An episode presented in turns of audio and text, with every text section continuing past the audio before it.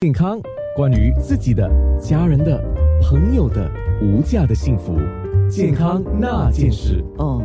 我刚刚还在跟医生讲，也跟我们今天上节目的另外一位嘉宾，他是义顺集选区的议员陈慧敏讲，我说我没有刻意安排，但似乎好像变成是一个一系列的专题哦。那记得那天我们讲 ovarian cyst 的时候，就是卵巢囊肿的时候，会讲到这个子宫内膜异位啊，可能子宫内膜异位英文叫什么？我要请专家来讲。国立大学医院妇产科部门的顾问医生玛丽医生，如果我们讲到子宫内膜异位，英文是叫什么呢？安娜你好，呃，听众朋友好，子宫内膜异位的英文叫 endometriosis。是因为我们的听众里面啊，好多人可能认识的是中文的名称，那也些有一部分的人只是认识英文的名称哦。那我特别看到资料说，三月九号就是刚刚过去差不多一个月前了哈，就是子宫内膜异位宣传周。哎，我看到的时候我就特别想，为什么要特别为这个听起来啊？大家。好像觉得很普遍的一个病症，就是会经痛啊，月经来的时候大家不舒服啊，头痛啊或什么的，听起来很普遍的一个病症来进行一个宣导，是为什么呢？嗯，因为子宫内膜异位症本身呢，其实它有很多的误解，就像您刚才讲到的，可能就是只是痛经，其实内膜异位症不单单只是痛经，它影响到会影响到身体很多其他的部位。另外一个就是说，因为大众对这个误解呢，会觉得 OK，只是痛经，忍一忍就过去了，或者生小孩就好了，或者是绝经之后就好了，这是一个很大的误区。这也是为什么内膜异位症的诊断它会有一个很大的延迟的问题。内膜异位症诊断平均上延迟可以到七到十年，在这七到十年的时间，如果没有被正确的诊断的话呢，内膜异位症会继续进展，会。影响到其他的脏器的功能，比如说它可以影响到卵巢的功能，会影响到生育，造成很多的不育的问题，或者是它可以像癌症细胞一样扩散到身体其他的器官。很常见的就是可能会长到肠子里面，导致大便导导致月经的时候大便痛，或者是反复的出现便便秘，或者是呃或者是呃腹泻，或者是大大便的时候剧烈的腹痛，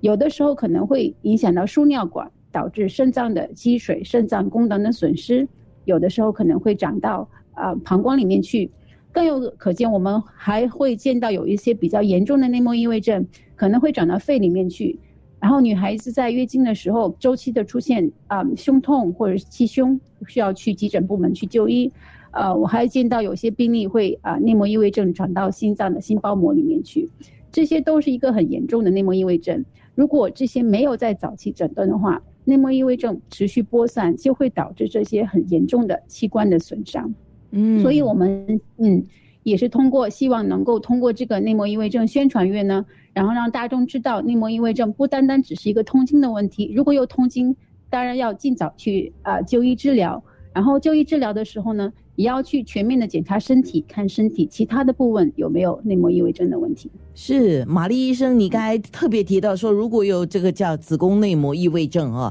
而没有寻求这个医药的咨询，是会带来这一连串的问题。对，嗯我我真的有点小吓到了，因为我知道说它会影响生育的问题，可是对，呃，后来我找资料说它会。转移到其他丈夫，我说啊，这个怎么可能呢？原来还有这么一回事啊！然后在这个线媒体线上记者会，就刚才我们讲的三月九号，不是有一个特别宣传周嘛？然后媒体线上记者会的时候，陈慧敏议员，你在记者会上公开你的个人经历，嗯，你觉得这个问题是大家难以启齿的，或者是忽略了寻求治疗的，而你必须要出来讲。你自己个人的经历呢？是的，我就觉得这方面生理女生生理方面东西，就可能大家都好像比较害羞，不太会呃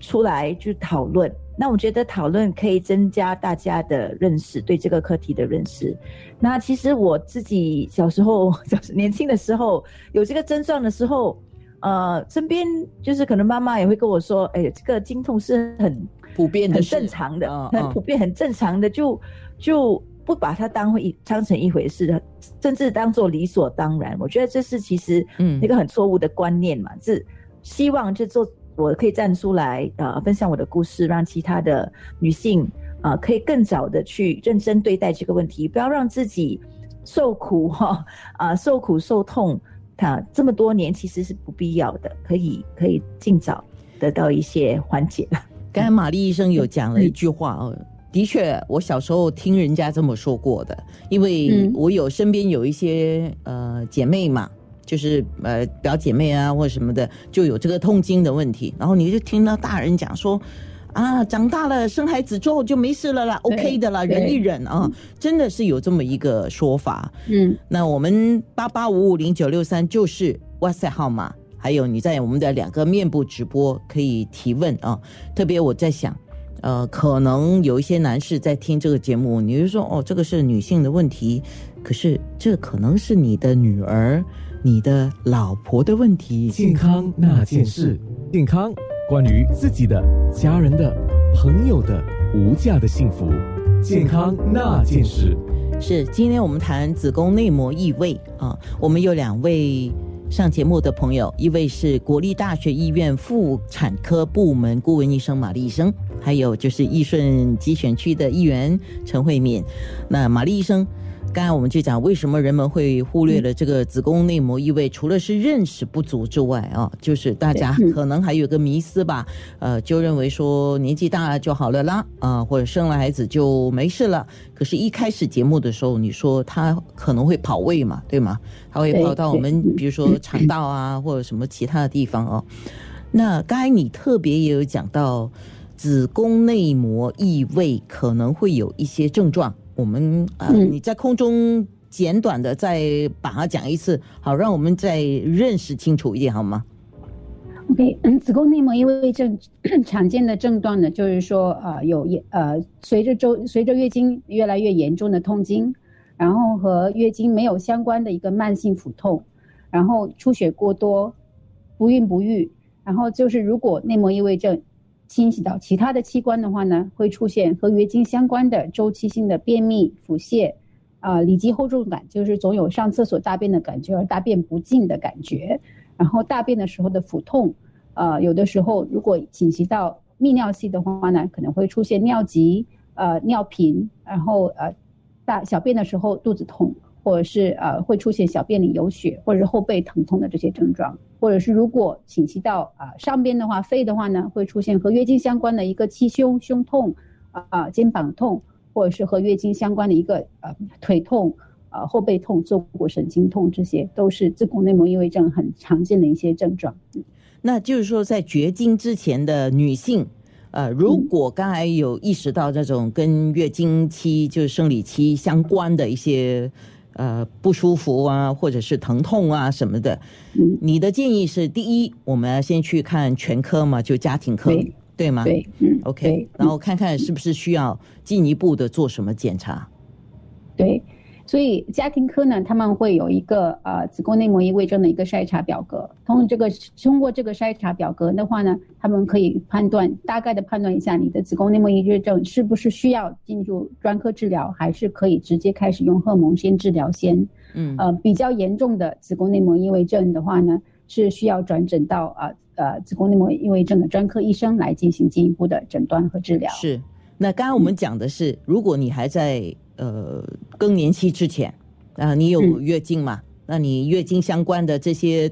疼痛啊、不舒服，你可以自己做一个判断嘛，哈，先先一个感觉了，然后去找家庭课。那如果是绝经以后的女性呢，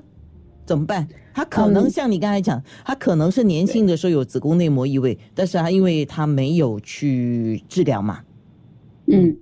嗯，绝经之后有两个问题，就是说一个是卵巢囊肿、子宫内膜异位症的一个恶变的问题。所以如果出现突然的呃突然出现疼痛、肚子胀，或者是大小便的习惯改变，出现这种呃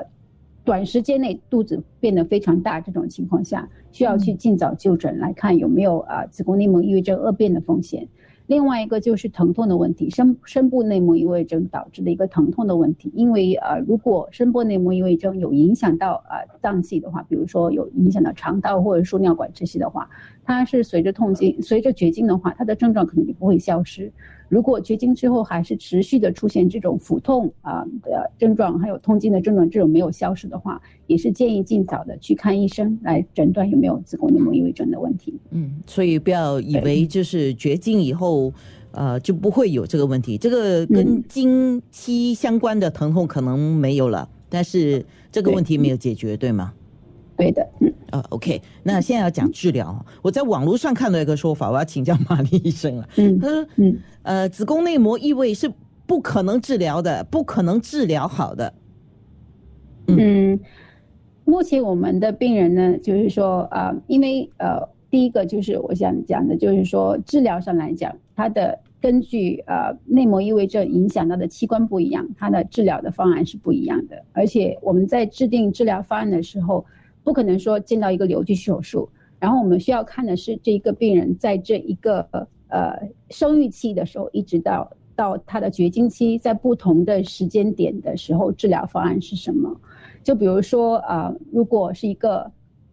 年轻的女孩子，只有一个单纯的一个卵巢内膜异位症囊肿，没有太多的痛，或者是没有深部的这些内膜异位症的时候呢，我们是建议先用药物来治疗，因为啊太早的过于太。早的手术的话呢，其实它对于卵巢的这种功能是有些损伤的。我们需要找的就是说，在一个正确的时间点给这个病人做手术。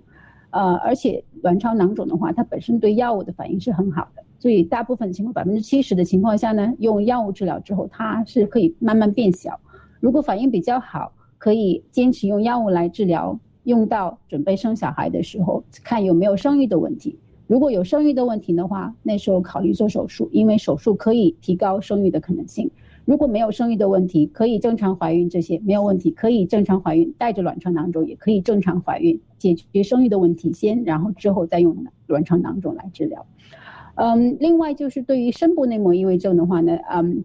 虽然它影响到很多的器官功能。但另外一方面来讲的话，这种内膜异位症，其实在呃完全切除之后呢，它的复发率是很低的。如果但是关键就是说一定要完全切除，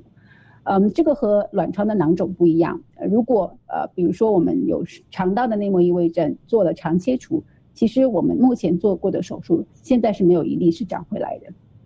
当然术后术后之后还是强调用一个荷尔蒙的药物来管理。然后来来预防呃子宫内膜异位症囊肿的复发，来预防子宫腺肌症的复发。通过这个比较全面的管理措施的话，我们可以达到一个很好的一个对疼痛的控制。然后对于生育的话也是有些帮助的。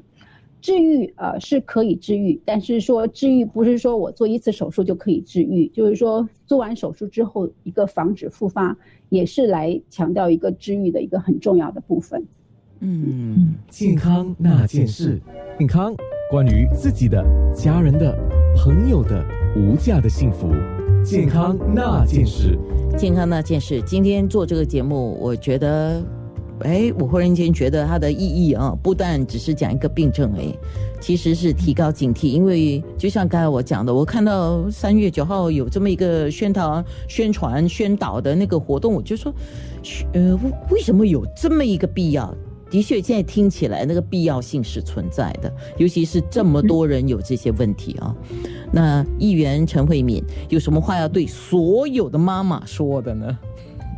啊，所有的妈妈也不止妈妈，就是所有的妈妈、爸爸 啊、先生们啊、女生啊、女生们，就是身边的女性，如果跟你提到哦，她哦，我来月经啊，真的很不舒服、很痛，那希望你可以鼓励他们尽早去问诊。尽早去看医生，不要再忽略这件事情了。其实，她女性呢很习惯的习惯就说：“哎呀，这是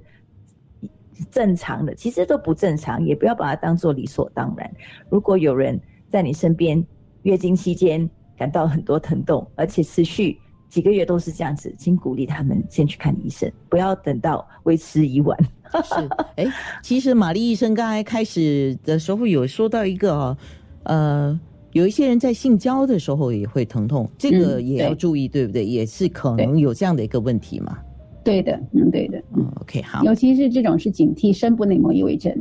哦，对这个更不是开玩笑的更。严重的，对，更严重的。所以刚才我们有提到一个 endo support，e n d o s u p p o r t dot s g，这个能够对一般的所有女性朋友有怎么样的帮助呢？嗯，首先我们在里面放了一些比较基本的呃内膜异位症的常识，包括它常见的症状啊，为什么会发生啊，它是呃怎么去诊断，怎么去治疗。呃，我们也呃设计了一些呃比较常用的一些调查问卷，就是说来筛查，嗯，读者呢可以进去这个网站呢。在呃，去寻找这个调查问卷，然后里面会有一些问题啊、呃，然后根据你的症状，你可以点有没有或者没有。最终呢，我们会有一个评分，然后来看你患有子宫内膜异位症的可能性有多高。如果评分很高的话呢，是建议尽早的去看医生，然后看有没有呃诊诊来诊断有没有内膜异位症的问题。